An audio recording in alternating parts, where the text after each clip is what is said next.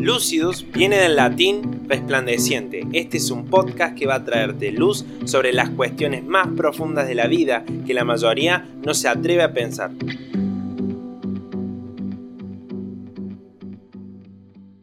Hola a todos, estamos en un nuevo podcast de Lucidus. Yo soy Matías Peña y hoy me acompaña Mateo Cañete. Hola, muy buenas, ¿cómo están? Álvaro Roca. Buenas. Y Matías Baigorria. Hola, ¿cómo están todos? Bueno, y en esta ocasión vamos a hablar de un tema que se habla muy a menudo, o que es un tema que, que todos solemos pensar, o que dirige nuestras vidas, y es acerca de la felicidad. Y la pregunta que nos vamos a hacer es, ¿qué te hace feliz?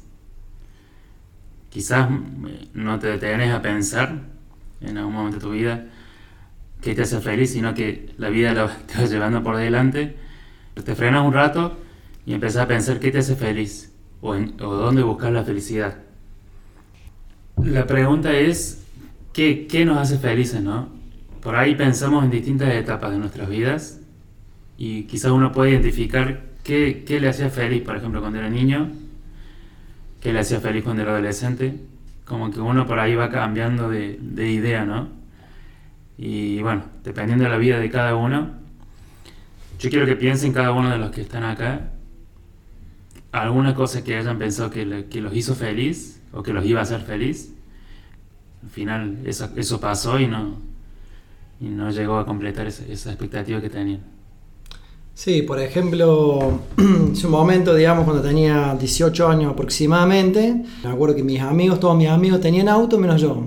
Entonces la idea mía, obviamente, era comprar un auto y el momento que lo tuve, o sea, primero estaba re contento, este, porque iba a tener un auto, junté la plata, todo, y el momento que lo tuve el auto, la verdad que no, o sea, lo vi y el primer día como que no, no, me llenó, digamos, no me llenó haber tenido eso, que tanto esperaba, digamos, que tanto anhelaba, sino que ya está, ya lo tuve y ahora como que fui por busca de, otra cosa, digamos, como que no, no, me llenó en sí el, alma, ¿no? Por decirlo de alguna manera.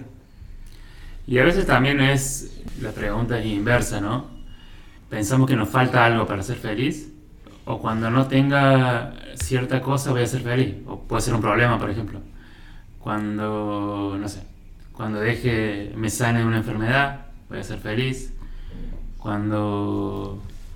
Sí, yo creo que también aparte de buscar la felicidad, este, somos, somos desagradecidos en muchas cosas. No agradecemos tampoco lo, que tenemos. Algunas personas, no sé, tienen la posibilidad de, estudiar, tienen una familia, tienen un techo. Entonces cuando le, le dan algo, recibe algo, como decís vos, Mati, recibe salud, estaba enfermo y fue sanado de algo ya está, se alegra, listo, ya pasó esto, dice, y nada más como que se fue, digamos, como que mm, ya no está más agradecido, digamos, de, lo que ha recibido la persona, ¿no? Miremos los niños de, no sé, de África, he visto un video hace poco tiempo que van le, gente, digamos, ayuda, digamos, le llevan juguetes, todas esas cosas, y el momento de agarrar esos juguetes lo ven como algo, digamos, súper, súper especial para ellos y quizás eh, un niño de acá, dentro de, la, de un país, digamos, que está bien posicionado ¿no? económicamente, un niño agarra uno de esos juguetes, digamos, y, o se le regalan algo y como que... Le, parece insignificante. parece claro. insignificante, claro. Es como que es algo normal. suficiente para ese momento y después necesita otra cosa más. Por eso digo también que somos muy desagradecidos, ¿no? Muchas veces. Sí, lo que o sea, eso es una, una, cosa que somos agradecidos, pero otra cosa es que nos damos cuenta que las cosas de, que podemos llegar a lograr no nos sacian o no, nos, no cumplen con las expectativas que, que pensábamos que nos iban a cumplir. Recién decía yo problemas, por ejemplo, hay gente que piensa que cuando tenga el cuerpo ideal, por ejemplo, si, si yo moldeo mi cuerpo a cierto estereotipo, ahí sí voy a ser feliz. Entonces, trabajo duro, eh, un programa de, en un gimnasio, o cirugías, o una dieta especial. Eh, entonces cuando llega a, esa, a ese estándar, ahí sí, ahí está la felicidad. o cuando, no sé, cuando consigue esa relación que anhelo, sí. Puede ser que una persona esté obsesionada con, con alguien que le gusta, y si cuando, eh, cuando esa persona me lleve la apunte, ahí voy a ser feliz. Pero no, nos pasa el tiempo, a veces conseguimos lo, lo, que, lo que anhelamos, como decimos con el tema del auto, y no, no te llenó. O fue un momento, a veces todo es, son momentos ¿no? pequeños, ¿no? Te compraste, no sé, el, celular que te gustaba y ya la semana ya te acostumbraste. Entonces ya no te causa lo mismo. Pero mientras juntabas la plata, o mientras estabas ahorrando, o mientras estabas anhelándolo, pensabas que cuando lo tenga, bueno, voy a hacer, voy a hacer todo lo que, lo que se me cruza por la cabeza, lo que deseo. Eh, claro, claro. Incluso yo conozco una familia, por ejemplo, he escuchado una vez a alguien decir, cuando yo consiga tal trabajo, mi familia va a cambiar, mi vida va a cambiar por completo. Qué sé yo, por ejemplo, tenía el, el hijo, digamos, metido en la droga y decía él, si mi hijo cambiare, yo voy a ser feliz, voy a ser diferente, porque en su momento, bueno, se la veía esta persona como, como depresiva, ¿no? Pero yo creo que puede llegar a cambiar un tiempo, digamos, fue, puede ser algo superficial, digamos. Bueno, pongámosle el ejemplo, ¿no? Que el hijo cambie, pero la persona esta, yo creo que no va a cambiar su vida, digamos, va a ser, vas a ir después por otro lado la cosa. Y otra, otra cosa a cuestionarse, porque si hacemos la pregunta, ¿qué te hace feliz? Es que por ahí nos preguntamos, ¿qué te hace feliz? Y uno puede decir, bueno, la vida que llevo, el trabajo que tengo, eh, la familia que tengo, pero ¿realmente nos hace feliz eso? O sea, ¿realmente estamos totalmente convencidos que lo que tenemos hoy en día nos hace felices? ¿O, o vale la pena vivir por eso que pensamos que nos hace felices? Por lo que están hablando ahora, los ejemplos que han dado han, marcado que en ese momento, los ejemplos que han dado con las personas, tenían cierta necesidad esas personas de algo y pensan que si saciaban esa necesidad o que si ya no tenían esa necesidad podrían eh, ser felices. O en, caso, en el último caso que vos nombraste, en vez de una necesidad, la vida que voy llevando es como decir mi comodidad es donde encuentro yo la felicidad, en la rutina, en eso que nadie me mueve y que todos los días es igual para mí. Me siento cómodo, me siento, entre comillas, feliz. Claro, lo que llama la zona de confort. Claro. Si yo me mantengo bajo ciertos estándares o, o si mi contexto se mantiene inalterable, eso a mí me, me mantiene tranquilo. También está, o sea, está relacionado con la búsqueda de seguridad, ¿no? Mm que el, hombre constantemente está en búsqueda de seguridad. Entonces, bueno, para no tener problemas de salud o para evitar tenerlos, trata de llevar una vida sana. Para, para estar cubierto por si llega a tener un problema de salud, trata de tener eh, la mejor cobertura de, salud. Si tiene muchos bienes, los asegura o, pone alarma, eh, trata de cuidarlos, resguardarlos para que para que su zona de confort no, se desestabilice. Sí, hoy en día hay muchos de esos, eh, por ejemplo, en fuentes de trabajo, cuando, por ejemplo, ahora con todo esto después de la pandemia se buscaba mucho estabilidad económica, estabilidad financiera, y te metían publicidades de todo tipo para que supuestamente vos puedas conseguir un empleo, un trabajo y estés estable económicamente. Ahí también vemos ese ejemplo que voy a decir de buscar la seguridad, ¿no?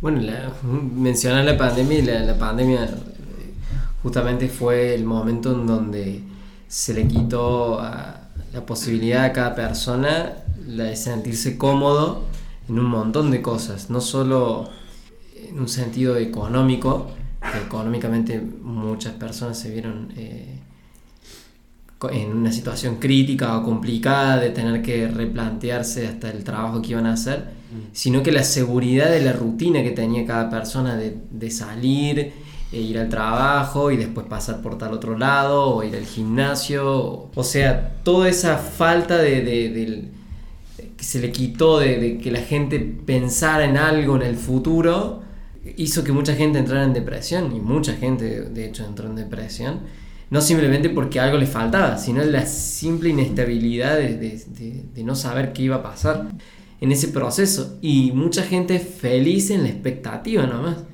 O sea, en, voy a ver tal película, voy a alcanzar tal meta, voy a comprar tal cosa. Es la expectativa de hacerlo y una vez que lo hicieron, ya está. Cuando debería ser, bueno, alcanzaste eso y te generó felicidad. O sea, hasta hay un vacío en la nada misma, es simplemente una expectativa, algo que la persona está sintiendo en su mente. ¿no? Eh, eso también es muy fuerte, digamos. que pon- la gente encuentra de pronto felicidad en eso, en esperar algo, En la esperanza. en la esperanza, en la esperanza de algo. Sí, es lunes y están pensando qué van a hacer el fin de semana. Claro. O, o están trabajando y bueno, están planificando las vacaciones. A ver, bueno, con, la- con el corazón puesto en las vacaciones, digamos, con la mente puesta en las vacaciones. Y no en el, porque el trabajo no nos, no nos llena. O pensando que, que las vacaciones van a, van a ser lo mejor que va a vivir en ese año o en ese tiempo. O, es, o conocer ese lugar que no conocen. Y ahí ponen todas sus expectativas. Y también veo que está ligado en tener el control de todas las cosas, ¿no? Mm. Si yo puedo controlar mi futuro y puedo puedo estar bajo mi, mi- o sea, si mi futuro está bajo mi poder, entonces ahí es cuando creo que soy feliz. Entonces ya cuando hay un- una incertidumbre, como recién hablaban en el tema de la pandemia, o algo que me desestabiliza, entonces ya ahí pierdo mi seguridad y empiezo a temer, ¿no? Y la vida es, la vida está llena de incertidumbre, ¿no? Una persona que, que le diagnostican un cáncer, por ejemplo, o una enfermedad terminal, seguramente que unos días antes estaba planificando su vida. Al que le dicen que le queda un mes de vida, por ejemplo, se le cambia totalmente el rumbo. Hay, enfermedades que no tienen cura, eh, se te muere un familiar, un accidente. Entonces todas esas cosas nos sacan del control. Entonces ahí cuando la gente entra en desesperación. O alguien que, que confiabas, un esposo una pareja, te engaña. Entonces ahí entramos en desestabilización, hay incertidumbre, a quien, la persona en la que más confiabas te traicionó. Entonces la vida está rodeada de esas cosas que no queremos ver. En nuestra mente siempre está encuadrada en que todo se va a mantener dentro de mi control. Y no siempre es así. Y de hecho, mucha gente se pregunta cuando le sucede algo infortuito o algo ma- muy malo o que no se lo esperaba, ahí es cuando se enojan con Dios, ¿no? Dicen, ¿por qué Dios permite esto en mi vida? Y sin embargo nunca han vivido una vida por años sin tener en cuenta a Dios, pero cuando les pasa algo malo es Dios el que, el que altera mi, mi vida, ¿no? Entonces está bueno también ver eso, qué, qué lugar ocupa Dios eh, en esto de la felicidad, ¿no? ¿Qué piensan ustedes? Bueno, creo que Sí. es clave, digamos, nosotros como cristianos entendemos que, que hay un pasaje de, de la Biblia que dice que no hay para mí bien fuera de ti. La persona que lo está diciendo se está refiriendo a Dios y entendemos eso, que no hay nada que a nosotros nos sea el bien, porque entendemos la felicidad como el bien, entendemos la felicidad como aquello que nos produce plenitud, que nos produce, eh, no sé, digamos de una forma, ganas de vivir. Eh, una persona que está feliz, una persona que, que tiene ganas, eh, que está alegre, que está entusiasta. Todo lo contrario, una persona infeliz. Entonces, cuando decimos que en Dios para nosotros no hay otro bien, y estamos diciendo eso, o sea, es, es nuestra felicidad, es, es la verdadera fuente a la que acudimos. Y como cristiano, como dije recién, es central, Dios es central, porque es la fuente de nuestra felicidad, es donde creemos y experimentamos que podemos encontrar una felicidad que no está sujeta a ninguna pandemia, no está sujeta a ningún jefe, no está sujeta a una enfermedad, no está sujeta a todas las variables eh, e la mayoría incontrolables, por no decir si todas, de nuestra vida, están sujetas a alguien totalmente estable. Y, y bueno, ahí totalmente entra la fe. O sea, si yo realmente sé que Dios es esa persona en, quien no hay bien sino en Él, yo necesito creerlo. Si yo no lo creo, ahí es donde voy a entrar, como en cualquier otra persona, voy a poner esperanza en otra cosa y, y no voy a disfrutar ese bien, no voy a disfrutar esa felicidad. Pero si realmente creo que en Él no hay otro bien, y es por eso la fe, entonces sí, sabemos que podemos disfrutar el bien que viene de Dios, porque es, una estabilidad segura, un lugar seguro. Son cosas que la gente busca en la felicidad, busca con la felicidad, pero en la sociedad que vivimos, en un mundo donde no hay paz, no hay justicia, no vemos un montón de corrupción y cantidad de factores, enfermedades, situaciones que pasan en nuestros familiares, claramente no lo vamos a encontrar acá. Y por eso la, Biblia constantemente nos, nos, enseña, Jesús mismo vino a enseñarnos, o sea, yo soy verdadera paz, yo soy el camino, yo soy la vida, o sea, por eso el, eh, Dios es central para la felicidad de cualquier ser humano. O sea, es importante que la felicidad esté arraigada, digamos, en Dios, ¿no? Porque si está arraigada, digamos, en otras cosas, no, no, va a producir nunca esa felicidad, ¿no? Como hablamos recién, si nuestra fe está puesta en que voy a ir, a ir, no sé, voy a ir de vacaciones y ahí voy a estar contento, en paz, voy a tener felicidad, pero al tiempo, digamos, eso va a ser eh, perecedero, ¿no? O sea, va, no va a permanecer en sí, ¿no? Porque van a venir circunstancias como las que hablaron de la pandemia, por ejemplo, y eso va a desestabilizar tu vida. En cambio, si realmente nosotros estamos arraigados, la felicidad nuestra está arraigada en Dios, nada nos va a mover, así sea que perdamos el trabajo, que nos enfermemos, que se muera un familiar. Nuestra fe va a estar puesta en Dios, como decías vos, Mati, en algo estable, en algo estable siempre y tenemos en ese momento, ¿no? En ese momento de prueba, de lucha, de angustia, tenemos a quién recurrir. Recurrimos a Dios ahí, que Él es la fuente, como decías también Mati, la fuente de vida. De Él buscamos todos los bienes, ¿no? De hecho, hace poco mm, me acordaba también, mientras hablaban hace un rato, que hay un, eh, hace un mes atrás, compañero de trabajo y con otra compañera de trabajo también, hablamos esto de la felicidad y, ellos decían estar felices. Eh, mencionaban esto del, ser agradecido también, como decías vos, y hablaban de esto de como que ellos eran ser felices, ¿no? Y yo le decía, pero aquella más felicidad? Como, ¿qué decís como felicidad? ¿Un momento en el que te reíste? ¿Un momento en el que te sentiste alegre? Porque ver una película una que sea cómica, sí, te puedes reír y te puedes sentir feliz, pero no, no estamos asociando la felicidad con una emoción de algo circunstancial y momentáneo. Hasta incluso hay todo un eslogan detrás de eso de que la felicidad son momentos. Una tarjeta de, de crédito internacional tiene ese eslogan, la felicidad son momentos, dice. ¿Realmente la felicidad es eso? O sea, a ver, cualquiera de nosotros nos vamos a ir de vacaciones y, podemos disfrutar un momento como de paz. No, decimos que es imposible, pero lo verdadero de eso, lo verdadero de, estar en paz, y no va a depender de ese momento y de 5 días o 10 días que te vayas de vacaciones.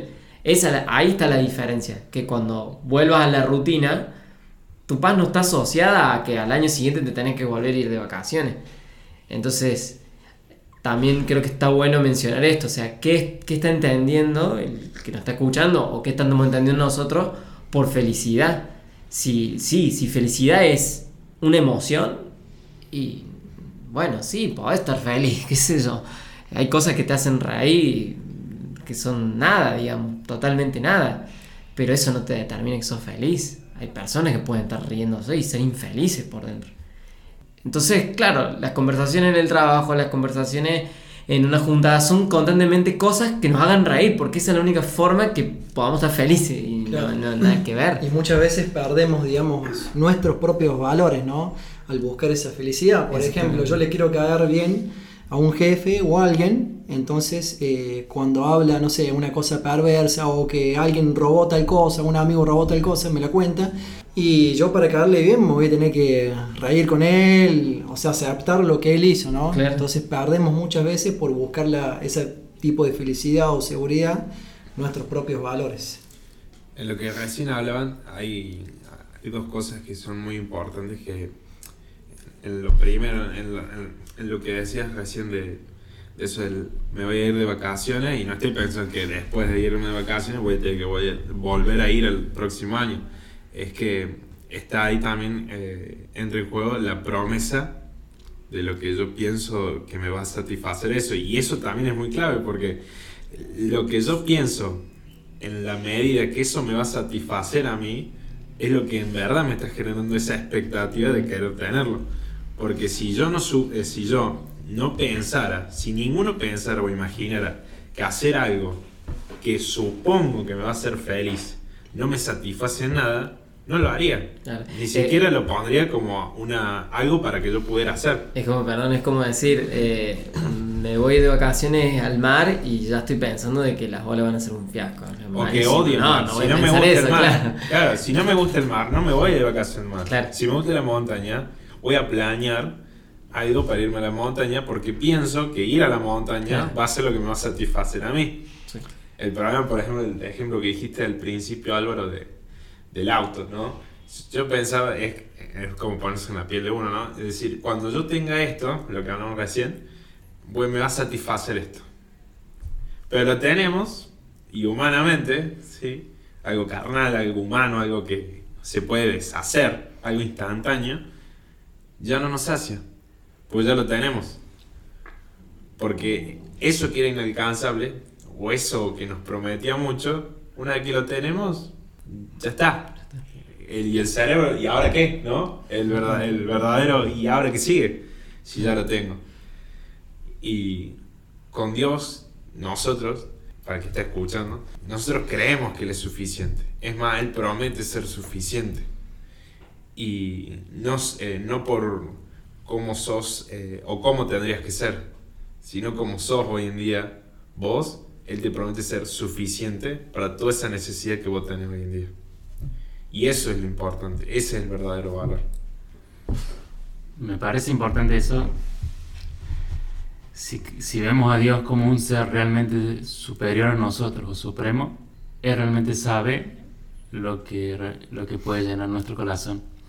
Porque nosotros vivimos engañados. Yo le decía recién, si yo me remonto a mi infancia y no sé, cuando tenía 10 años, que pensaba que me iba a hacer feliz, y quizás era un juguete, como decían recién. Que- y hoy, con más de 30 años, un juguete y la verdad que no me serviría de nada y no, y no me, no me produciría nada. Entonces, ¿qué nos asegura que lo que hoy pensamos que nos va a hacer feliz realmente nos va a hacer feliz? No tenemos ninguna seguridad. Este programa fue la primera parte de este tema. Para continuar escuchando más sobre este y otros temas, o para poder ponerte en contacto con nosotros, puedes seguirnos en nuestras redes sociales como lucidos-eb corta en Instagram, Facebook y Twitter.